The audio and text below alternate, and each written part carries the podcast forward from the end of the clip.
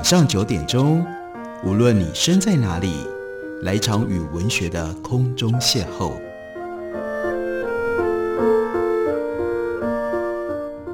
杨照谈书，邀您一同遨游文学世界，认识古今中外的经典之作。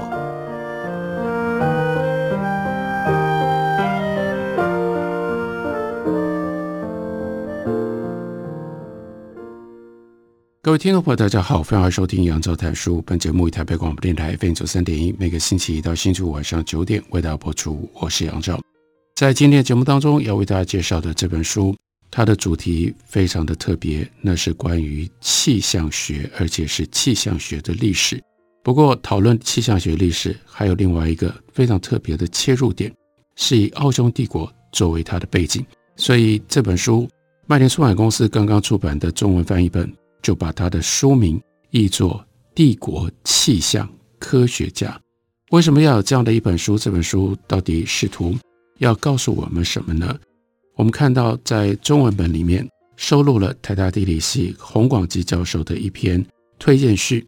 推荐序里面把书的内容做了一番介绍。洪教授的角度蛮特别的，他就说在截稿前夕搜索枯肠。还没想到应该要如何来推荐这本书。这本书它的作者是耶鲁大学历史系的教授 Deborah Cohen。然后这本书让他很伤脑筋，可是突然之间注意到了一则外电的消息，那是二零二一年十月五日，瑞典皇家科学院宣布，那一年诺贝尔奖物理奖颁给美籍日裔学家真锅淑郎，还有还有德国的科学家哈瑟曼。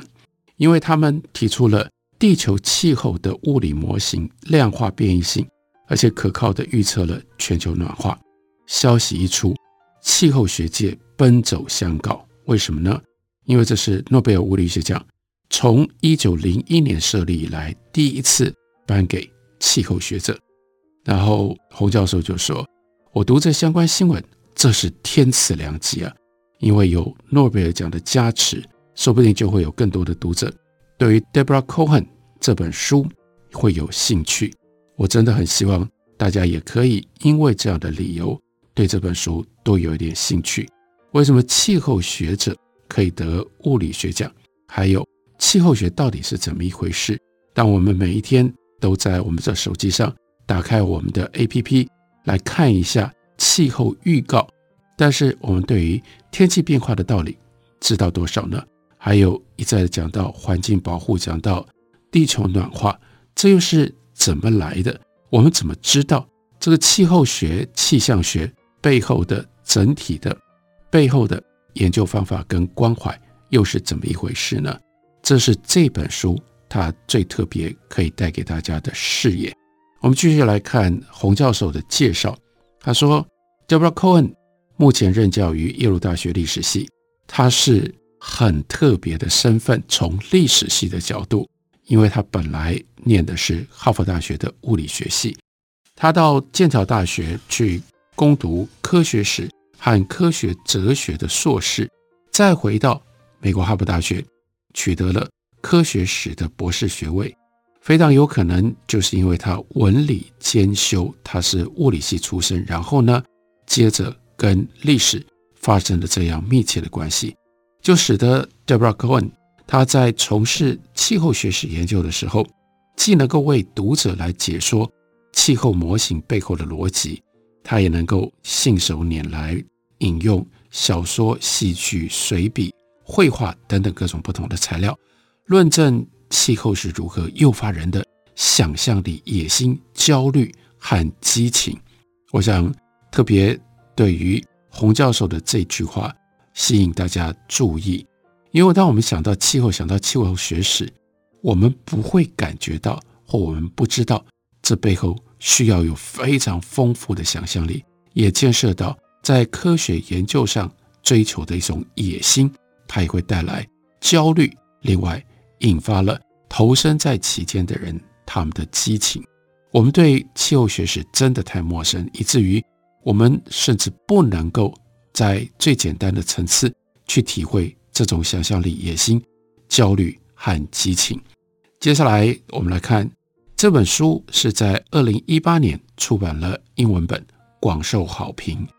它的书评分布的杂志，这也很有趣。例如说《Nature》这样的学术期刊，还有呢，《New York Review of Books》，这是非常重量级的人文书评的杂志，还有《The Atlantic》，这是综合性的思想杂志，都有专文予以推荐。二零一九年，Deborah Cohen 就以这本书获得了科学史学会颁给学术书籍的最高荣誉，叫做 Pfizer Award。听也就知道，这是 Professor 这个药厂他们所捐赠的奖项。他的得奖的理由是，Cohen 以一种引人入胜的语言，适当的将在地的细节和综合概述联系起来，而且令人信服的让我们思考。气候、气候学和政治是密不可分的。再回到二零二一年的诺贝尔物理学奖，即便此书成书于真锅以及哈兹曼教授得奖之前，但 Cohen 要回答的问题，正就是让当代气候研究如此独树一帜的理论跟实作，那叫做多尺度的分析，人类活动至于大气系统的影响，为人类气候建立模型等等。是在什么时候，又在哪里所出现的呢？Deborah Cohen 的回答出人意表，才使得这本书变得如此的特殊。当既有气候史研究者多把重点放在第二次世界大战之后，以计算跟测量技术领先全球的美国，要不然就是十九世纪末期在各殖民地设置气象观测站的大英帝国，但是 Deborah Cohen。他有不一样的看法，他主张我们应该把眼光移到欧洲大陆，而且呢，时间再往前挪一点。他希望研究者多关注一个曾在中欧叱咤风云，然后却在第四世界大战之后分崩离析的陆权帝国，那就是奥匈帝国。为什么会在奥匈帝国呢？科恩指出，对于帝国统治者哈布斯堡王朝而言。气候学的目的不在于探索某一片黑暗大陆，而是要在变革的阵痛当中重新想象这一片已知的大陆。Deborah Cohen 描述，在长达七个世纪的岁月当中，所以这本书另外很有趣的部分是关于哈布斯堡的七个世纪七百年的历史。在这段时间当中，哈布斯堡他们透过政治、婚姻和战争。获得了许多庞杂相连的王国、公国跟侯国，在全盛时期，哈布斯堡的王朝领土跨越九条经度。更麻烦的是，地形错综复杂，从 Vorarlberg 那是阿尔卑斯山的高峰，到另外一边叫做 Dinaric Alps 的山峰山脉，从阿尔卑斯山和科尔巴阡山的高山草原，到亚得里亚海的沿岸。以及科尔巴阡盆地的沼泽，自然地理因为是这样的一个帝国，非常的复杂，人文地理的差异也不难想象。依照 Debra Cohen 的说法，那个时候奥匈帝国就已经包括了十个以上的不是语言，是语言群，分布在今天的捷克斯洛伐克、波兰、意大利、罗马尼亚这几个国家的境内。哈布斯堡王朝的难题，那是什么呢？我应该要如何治理如此纷杂多元的自然跟人文的环境？而 Deborah Cohen 他在他的历史研究当中，也就指出，哈布斯堡不得不采取叫做异中求同这样的一种统治的态度。当同时代的统治者追求标准化跟单纯化，所以最擅长在民族主义的意识形态底下。去抹平在地差异，以求一以贯之。奥匈帝国的统治者不可能走这一条路，他们必须凸显在地差异，再从里面去找到最大公约数。Deborah Cohen 他引用十九世纪奥地利历史学家跟帝国顾问叫做 Joseph Kmel 他的话来说明这样的一个整体国家的概念。Camel 勉励同时代的历史学家为奥匈帝国写历史，写的就是帝国史。什么叫做帝国史呢？帝国史不是以帝国为唯一尺度的历史，正好相反，帝国史家就要结合地理学、气候学者、动物学、植物学等等的成果，先揭露叫做区域尺度的复杂性，然后再依序来探讨，在帝国的统治底下，各具特色的区域是如何被整合进入到这样一个单一的帝国当中。所以这是由下而上，从部分再结合成为整体的一种历史的书写的方式。那 Campbell 他就表示，帝国会被呈现成为一种最了不起的自然现象，是解决令人生畏的自然问题的方法，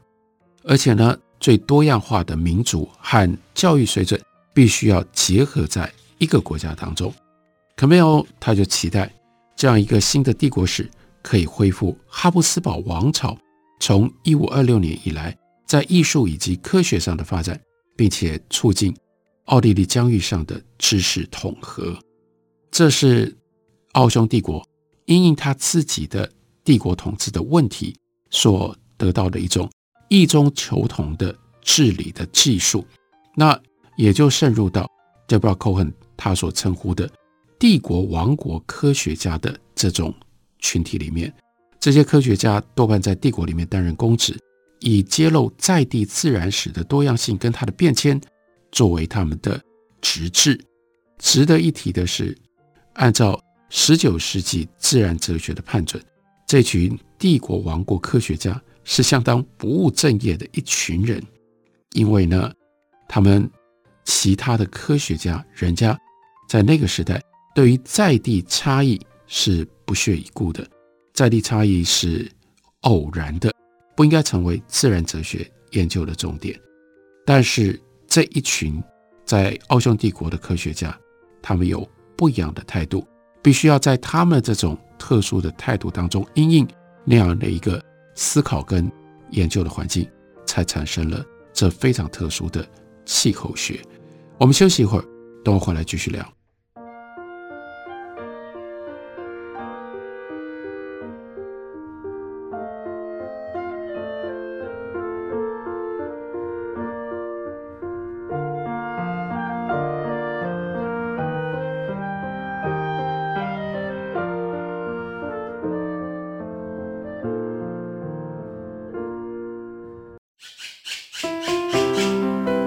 大家好，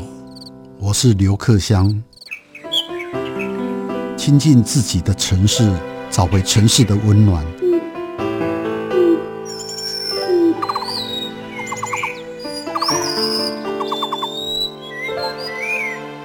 听见台北的声音，就在台北广播电台，FM 九三点一，AM 一一三四。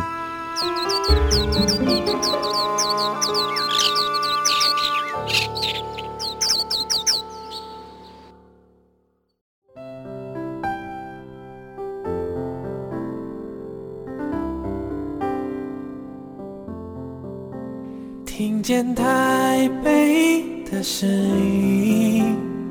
拥有颗热情的心，有爱与梦想的电台，台北广播 FM 九三点一。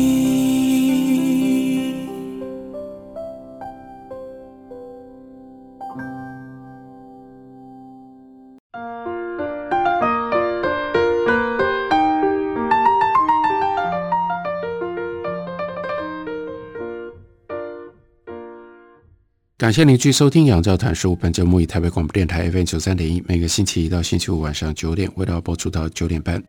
今天为大家介绍的这本书，作者是 Deborah Cohen，他是耶鲁大学历史系的教授，是非常杰出的一位科学史的研究者。他写了一本很好看的书，麦田文化出版公司刚刚出版了中文翻译本，书名翻译作《帝国气象科学家》。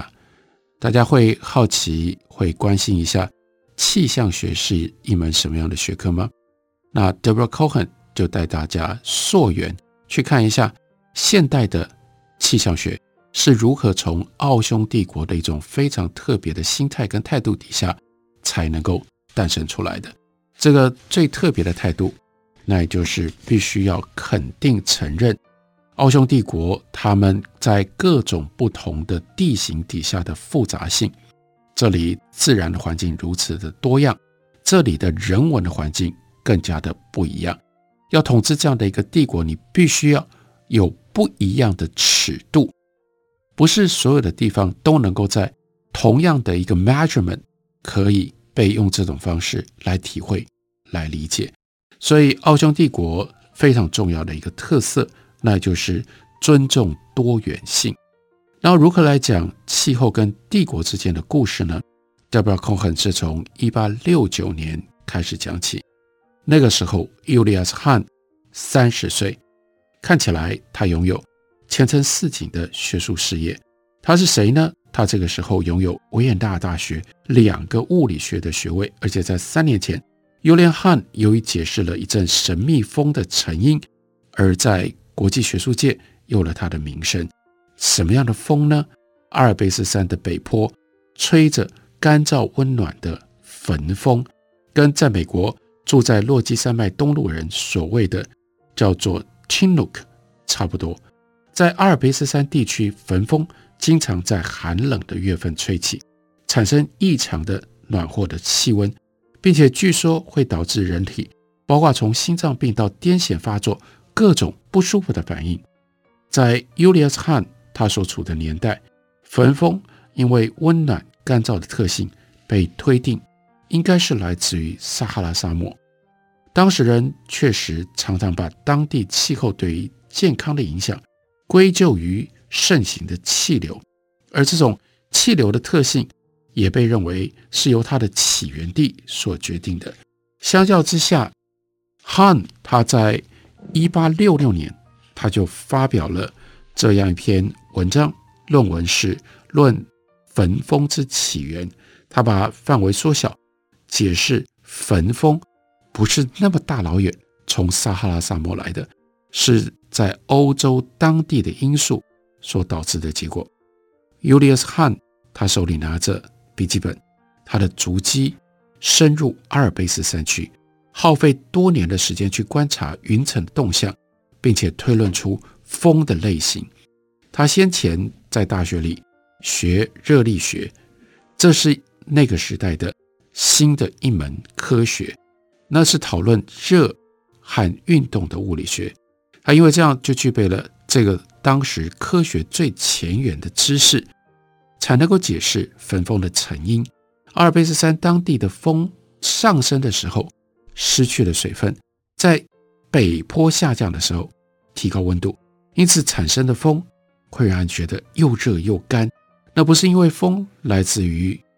非洲沙漠。而是因为大气的物理特性，还有热与运动之间的关系所造成的。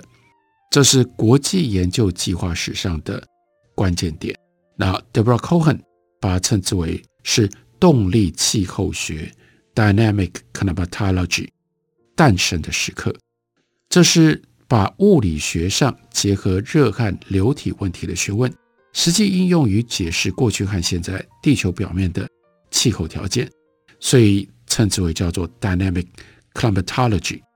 这个动力气候学在人类世，也就是人类占据地球成为地球上环境最重要的变数这段时间当中的历史，在这段人类世的历史当中，确认了并且开始概念化，从人类到行星，从时间到空间这些跨向度互动的问题。从哈布斯堡在维也纳统治以来，动力气象学在奥地利蓬勃的发展。这是一门在现代化的阵痛当中，为了满足这个多元化帝国需求，所以特别出现的科学。而 Julius Hahn 也因为对国家付出的贡献而获得了丰厚的回报。在后来，他会获得叫做 Kaiserliche Königliche 帝国王国科学家的这种特殊的头衔，也就是说，他是整个哈布斯堡君王体制疆域内的专家，所以称之为叫做 Kaiserlich Königlich，表示说，在帝国跟王国的这两个层级上，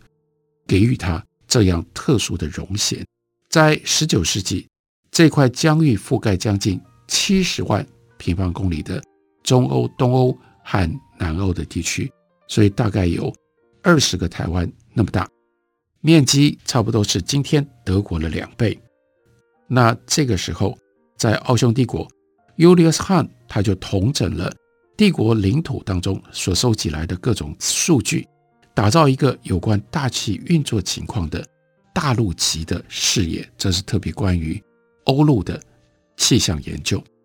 为什么 Julius Han 在他三十一岁那年的暑假夏天，突然会因为自我怀疑而感到困惑呢？根据他在私人日记里。所吐露的心声，我们知道他觉得自己在维也纳前途未卜，他因为思念位于高山当中的家乡而感觉到痛苦。他就是来自于阿尔卑斯山，他就是靠研究阿尔卑斯山让他的事业推上成功之路。于是这个时候，他渴望他可以在山林里找回平静和慈爱，像年少时代一样。他处于犹豫。到底要不要放弃科学事业的边缘？他考虑回到自己当年小的时候接受教育的修道院，去过隐居的生活。那进入到现代，就是体验 cosmos 跟体验 hers，体验宇宙跟发源地这之间那相互冲突的扯动。这句话来自于地理学家段义孚。段义孚晚近的著作，我们也曾经在之前的节目当中跟大家介绍过。所以，这样的一个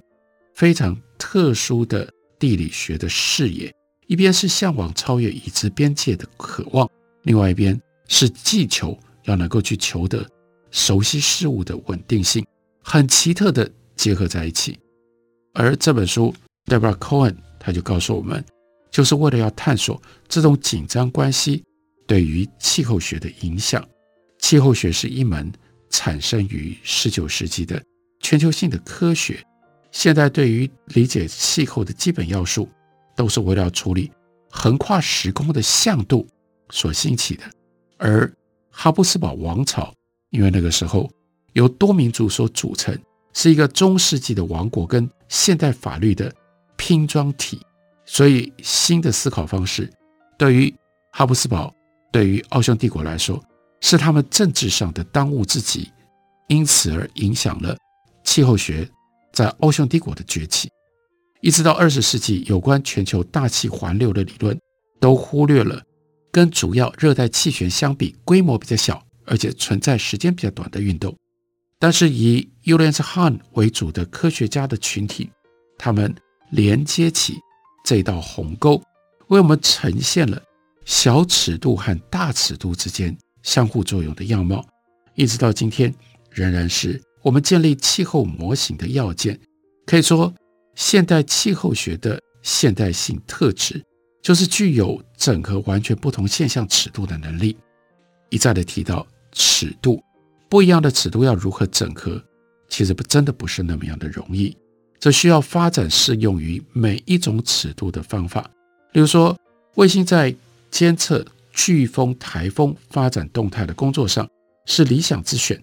可是卫星的尺度如果要用来监测幼苗生长的温度跟湿度这种微小的波动，